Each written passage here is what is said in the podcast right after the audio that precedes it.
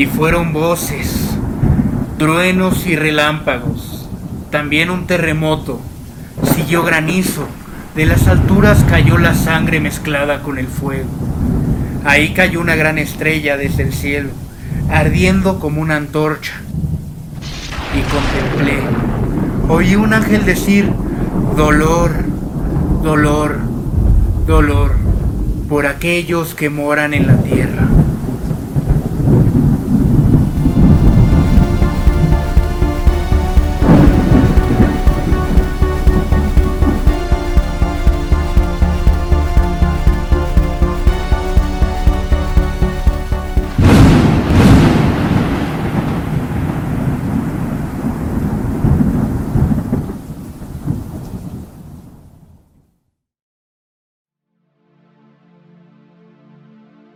Corría el año de 1996, y aunque parecía que todo iba a estar bien, nada lo estaría.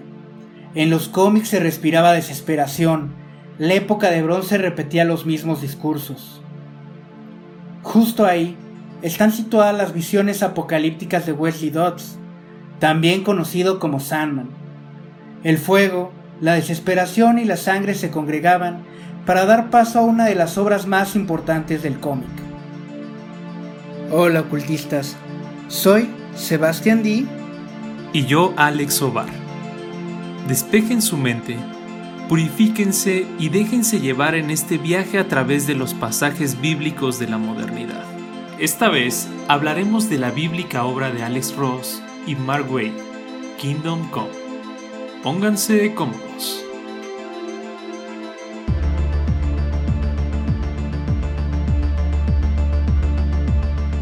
Después de la muerte de Wesley Dodds, el pastor Norman Mackay hereda las visiones de Sandman y va deambulando por las calles siendo invadido por profecías apocalípticas. En la atmósfera de las calles se respira la decadencia, la inseguridad, y todo esto es porque el planeta está en manos de los nuevos metahumanos, personas con habilidades superiores, herederos de los héroes antiguos que no se rigen por ningún código moral, y van de aquí a allá destruyendo todo a su paso, protegiendo a la gente de los males que ellos mismos provocan. De aquellos dioses antiguos de la tierra, solo quedan restaurantes temáticos y nostalgia. Un sueño colectivo pidiendo a gritos que vuelvan los antiguos superhumanos. Norman Mackay sabe que el fin está cerca y eso se refleja en su vida diaria, ya que hasta los adeptos más fieles a su iglesia se dan cuenta de que algo está mal. Después de una congregación en su templo, es que aparece el Spectre para guiar a Norman a través de los acontecimientos que llevarán al planeta al apocalipsis. El viaje de Norman comienza con Superman, ahora retirado y dedicado a cuidar una granja artificial en la fortaleza de la soledad. Aquí Superman recibe la visita de la Mujer Maravilla, ella le enseña los estragos de una pelea entre metahumanos que dejó millones de muertos y gran parte del estado de Kansas totalmente infértil. Uno de los culpables de este incidente fue Magog, quien al parecer fue un factor importante en el retiro del hombre de acero. Superman se muestra inseguro acerca de tomar acción. Al parecer la simple mención del nombre Magog le trae recuerdos terribles. También podemos notar que le es incómodo escuchar su antiguo nombre, Clark Kent. Aún así, Superman decide tomar acción y en medio de una caótica pelea entre metahumanos hace su triunfal regreso. La gente se muestra sorprendida. Un poco de esperanza llega a sus vidas. Todos celebran, menos el pastor Norman Mackay, que en medio de sus visiones sabe que esto solo es el principio. Al igual que Superman, los demás pilares del universo DC también han optado por el retiro o formas mucho más clandestinas de acción. Si comparamos las dos generaciones de superhéroes, veríamos que hay un reclamo por parte de Ross y Wade hacia la oscuridad de los cómics en ese momento. Del bando de los nuevos metahumanos, tenemos a seres que hacen apología hacia el apocalipsis como 666 o Magog también hay personajes que claramente no están en pro de una sociedad sana como el fascista Bombach, Americomando o el innecesario Svástica. hay indicios de una decadencia ideológica. A estos héroes no les importa nada más que el caos. Por otro lado, vemos que los héroes clásicos tienen valores mucho más estrechos, y que el tiempo los ha vencido, se niegan a reconocer que el mundo en el que tuvieron sus años de gloria ya es otro. Podríamos remontarnos un poco hacia el pasado y analizar el comportamiento de los personajes en la época de plata de los cómics. Los héroes fomentaban los valores de la sociedad en la que vivían, se mostraban firmes a cumplir con la ley y se regían por un código inamovible. Brindaron educación y cierta doctrina a toda una generación. Podríamos decir que este choque de ideología es uno de los motores de la historia.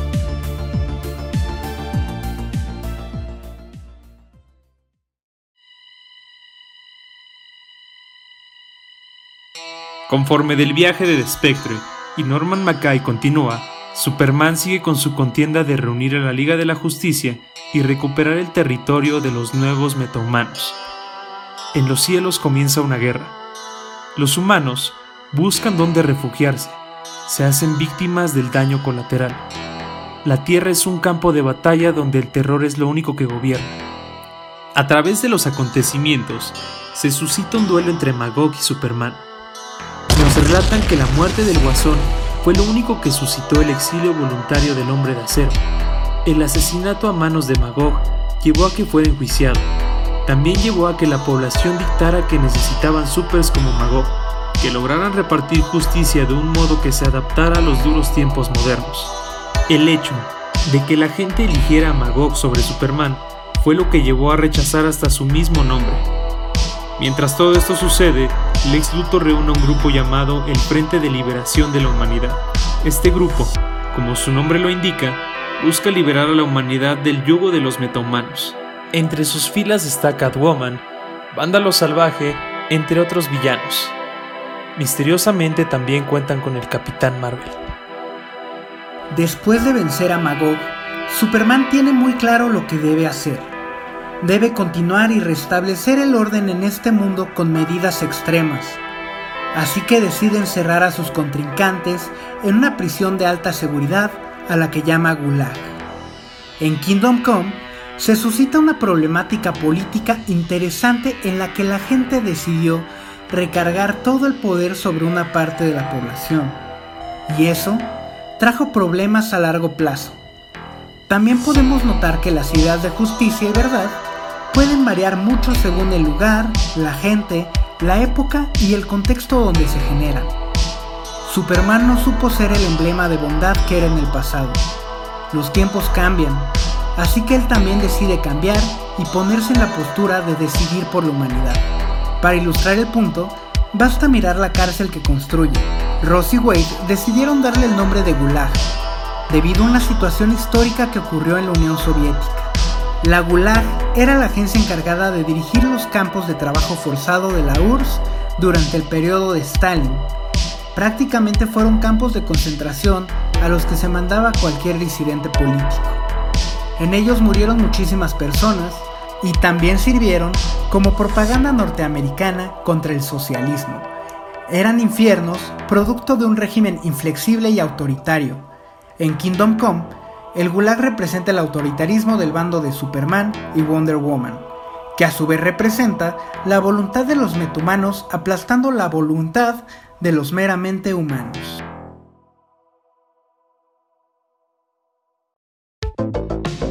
Mientras Superman intenta alinear los nuevos metahumanos mediante la fuerza, Batman y sus aliados deciden unir fuerzas con Luthor. El pastor Mackay, junto con The viaja a través del universo y mira cómo las más grandes fuerzas de este le dan la espalda a la humanidad. Batman espía a Luthor y usando Martian Manhunter descubre que en realidad quien acompaña a Lex Luthor como aliado no es el Capitán Marvel, sino es un adulto Billy Batson, a quien le han lavado el cerebro. También Norman Mackay es descubierto por Flash, quien lo arrastra a su dimensión para entregarlo a Superman.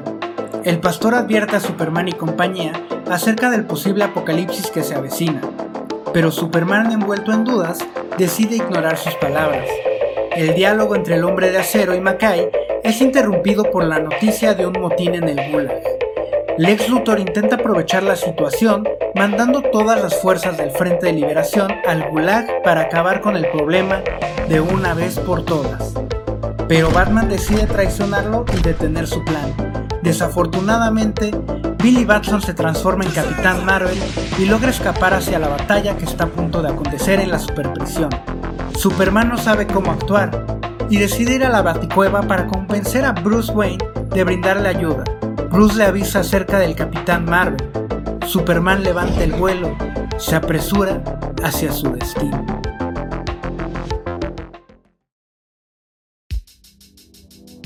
Norman Mackay, como testigo silencioso, mira la desesperación y cómo la esperanza se estrella contra un poderoso rayo. El apocalipsis ha llegado. La batalla final se libra y Norman Mackay deberá ser testigo y juez. Las voces rompen el silencio, los truenos golpean los suelos. En la tierra los titanes provocan terremotos, cuerpos caen y puños relampagueantes impactan partiendo el aire. Superman intenta razonar con el Capitán Marvel, pero Lex Luthor logró a la perfección su misión.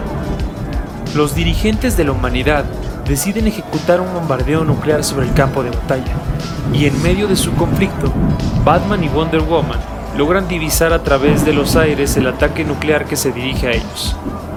Superman se percata de la inminente destrucción que se dirige a ellos, y con la mano en la boca de Baxton, intenta hacerlo entrar en razón. Billy Baxton es quien puede elegir el destino del planeta, ya que conoce el mundo de los metahumanos y también el de las personas comunes. Superman despega del suelo, dispuesto a parar el misil en descenso, pero el Capitán Marvel intercepta su pierna y lo derriba. Batson abraza la bomba y con descargas de su magia se sacrifica para detener el proyectil. La escena termina con una explosión que escurre sus estragos hacia los puntos cardinales formando una cruz. Billy Batson, el Capitán Marvel, se ha sacrificado por la humanidad al igual que Jesucristo fue crucificado para limpiar los pecados del hombre. Entre los escombros y los cadáveres de metahumanos, Superman se lamenta y decide ir a castigar a aquellos que ocasionaron la explosión. Vuela hacia las Naciones Unidas para ejecutar su venganza, y justo cuando está por asentar el primer golpe, es detenido sorpresivamente por el pastor Norman Mackay. Escúchame, Clark. Puedes hacer muchas cosas, tienes grandes poderes, y el mejor siempre ha sido tu instinto, que te dice qué está bien y qué está mal. Ese es un don humano, nunca tener que cuestionar tus decisiones. En cualquier situación, cualquier crisis, siempre sabes qué hacer. Pero si dejas que Superman sea más importante que el hombre, cuando le des la espalda a la humanidad, eso te costará tus instintos eso te despojará del juicio. Norman conoce al hombre más que al Dios y le habla como a un similar. El pastor alienta al hombre de acero a recuperar su lado humano. Un nuevo pacto se forja. Humanos y metahumanos, caminando juntos hacia un futuro mejor. El mundo va sanando. Después de la catástrofe, Superman trabaja creando el memorial de las víctimas de Kansas y arando la tierra para que vuelva a dar frutos. Al final, Norman Mackay recupera su fe, logrando ser un guía para los creyentes de su iglesia. Y por otro lado, Superman se vuelve a poner sus viejos anteojos. Vuelve a ser el hombre, Clark Kent. A través de las páginas de Kingdom Come, encontramos varias referencias bíblicas, pero la más evidente es hacia el texto del Apocalipsis.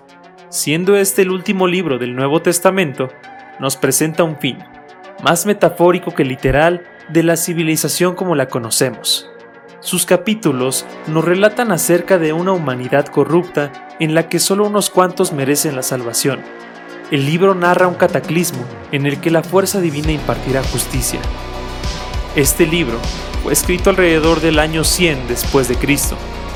En esos años los seguidores de Jesús eran constantemente perseguidos y reprimidos por el imperio romano, ya que sus creencias eran totalmente diferentes a las de la religión dominante de la época. El carácter y sutileza simbólica de este texto ha hecho que los sucesos relatados se puedan adaptar a muchas situaciones a lo largo de la historia. En el caso de Kingdom Come, aprovecharon esto para traernos una de las historias más épicas de superhéroes jamás contadas, en la que los protagonistas de la era de plata de los cómics se ven inmersos en un mundo viciado y mucho más complejo que pone a prueba su capacidad diplomática. Al verse en un ambiente que es mucho más caótico que los planteamientos a los que están acostumbrados, los metahumanos corren el peligro de que sus mismos ideales los lleven a convertirse en aquello contra lo que pelearon durante años. El Apocalipsis es también conocido como el libro de las revelaciones, ya que a pesar de toda la destrucción en la historia, se cae el velo de los misterios de la vida, y gracias a esto, la humanidad puede purificarse y encaminarse hacia un renacer espiritual. En nuestra historia, muere mucha gente, pero también los héroes recuperan lo más primigenio de su existencia, aquello que realmente los hace humanos. El hijo de Diana y Clark Kent que se nos muestra en el epílogo de la historia, bien podría representar el resurgir de la humanidad, el hombre del mañana. También podríamos comparar al pastor Norman Mackay con algunos de los profetas del Antiguo Testamento como Abraham y Moisés. Pero una de las relaciones más interesantes se encuentra en la leyenda de Enoch. Según los textos apócrifos, Enoch fue un hombre que predicó la palabra de Yahvé en un momento en el que el mundo estaba a punto de sucumbir a la corrupción. Gracias a sus convicciones, pasó muchas desventuras, pero su vida mortal culminaría con él siendo elevado hacia los cielos para al final convertirse en el arcángel Metatrón, quien, según la mitología hebrea, es el arcángel más poderoso de todos. El arcángel Metatrón es uno de los arcángeles que también representa la dualidad simbólica Dios-hombre. Cuando de Spectre le dice a Norman Mackay que él se parece más a los metahumanos, justo a esto se refiere. El equilibrio que adquiere el pastor Norman Mackay no es diferente al que obtuvo Superman, el Capitán Marvel o el mismo Jesús. La idea de Dios es un concepto que apela a una superioridad, pero paradójicamente es algo que solo tiene sentido si se tiene una relación simbiótica con la perspectiva inferior del mundo. Kingdom Come, a pesar de tener algunas perspectivas conservadoras e idealistas, nos muestra la interesante evolución mitológica que ha tenido el mundo de los superhéroes, llevándonos a través de su historia e iconografía. Nos deja parados sobre interesantes paralelismos que nos recuerdan al arca de Noé, al Ragnarok e incluso a Sodoma y Gomorra, las historias apocalípticas están plagadas de muerte y destrucción, pero finalmente son historias que hablan de fe y esperanza. Estas historias nos pueden mostrar interesantes facetas ocultas de la humanidad. También nos incitan a cuestionarnos acerca de qué tan diferente puede ser Kingdom Come a otros relatos mitológicos. Tanto los nuevos como los viejos mitos nos llevan a impactarnos a una pregunta esencial. ¿Será que Dios creó al hombre? ¿O fue el hombre quien lo creó a él?